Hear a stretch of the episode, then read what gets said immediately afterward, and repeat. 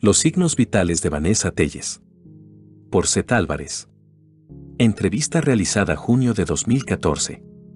Con motivo de la presentación de la novela Signos Vitales en Manzanillo, tuve una entrevista con Vanessa Telles, una joven escritora originaria de Acapulco Guerrero y afianzada actualmente en la Ciudad de México. Vanessa ha sido reportera en los periódicos Novedades Acapulco, El Sur y La Jornada Guerrero. Actualmente es miembro del comité organizador del Encuentro de Jóvenes Escritores Acapulco Barco de Libros. Vanessa, platícame un poco, cómo y cuando empezaste en la escritura. Creo que todo comenzó visualmente. Primero fue la televisión y algunos programas unitarios que veía de niña, luego, me entusiasmó el cine, la manera en que se contaban las historias. Me gustó el material que leía sobre cine en revistas especializadas. Cómo abordaban una historia desde diversos formatos, fotografía, escenografía, narración, etc.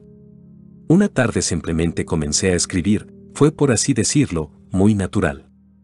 Estaba escribiendo mi primer cuento a los 18 y fluía con asombrosa rapidez. ¿Te acuerdas cuál era? El cuento trataba sobre mis días de preparatoriana y cómo veía el mundo a los 18 o 17. La injerencia de la iglesia en la educación y los códigos de amistad entre chicas de la misma edad. ¿Y qué te dijeron en tu casa cuando decidiste ser escritora? Mi madre es maestra en lengua y literatura, así que los libros siempre estuvieron en casa, aunque ello no era del todo una puerta abierta para tomar la decisión. No es que no estuviera de acuerdo, pero antes de interesarme en escribir, había mostrado más interés en el diseño que la escritura. Esa es tu otra profesión, ¿verdad? Sí, el diseño de modas. ¿Pero qué disfrutas más, el diseño o las letras?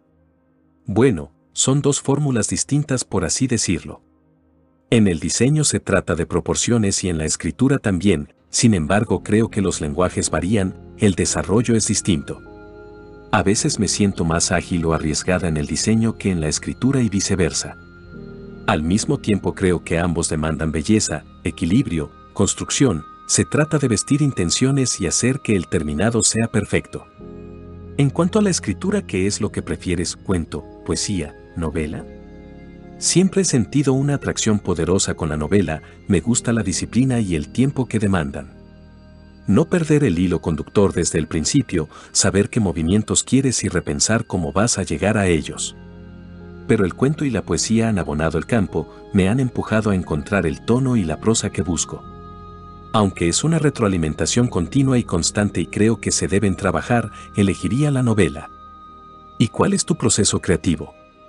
Bueno, cuando no escribo trato de leer y continuar mis búsquedas, afincarme en nuevos estilos, ver en qué van los libros. Cuando escribo, particularmente una novela, no me gusta abandonarla aun cuando no esté logrando lo que quiero.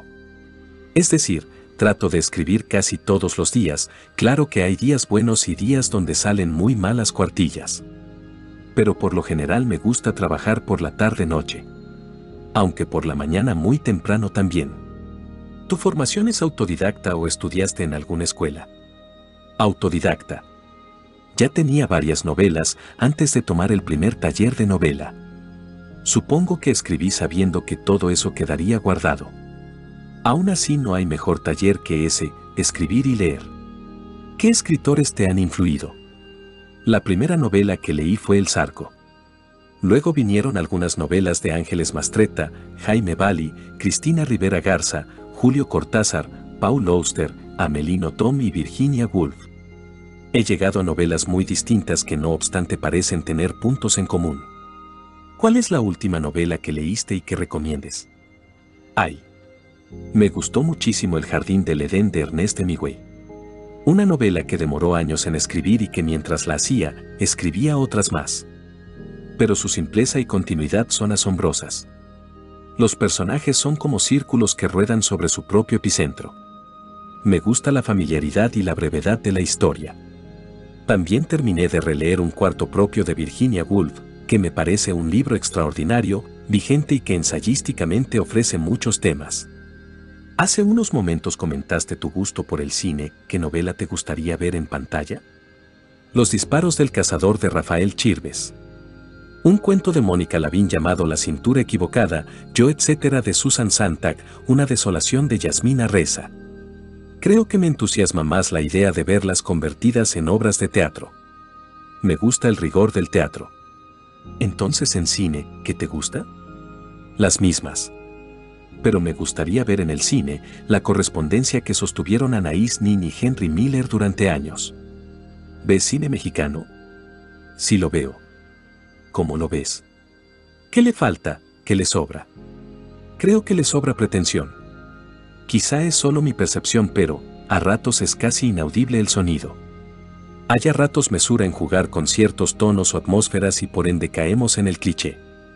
Sucede con los libros, no es exclusivo del cine. No sé qué falta, tampoco lo sabría en la literatura, pero sé que expropiar áreas nuevas es el germen para entender otro lenguaje en la misma disciplina. Volviendo a la literatura, ¿qué me dices de signos vitales? La novela Signos Vitales se convirtió en mi laboratorio personal. Fue también un desahogo y el mejor pretexto para escribir en DF. Me conmueve los lugares que ha tocado y lo que ahora, al pasar casi dos años desde que la escribí, ha sucedido conmigo.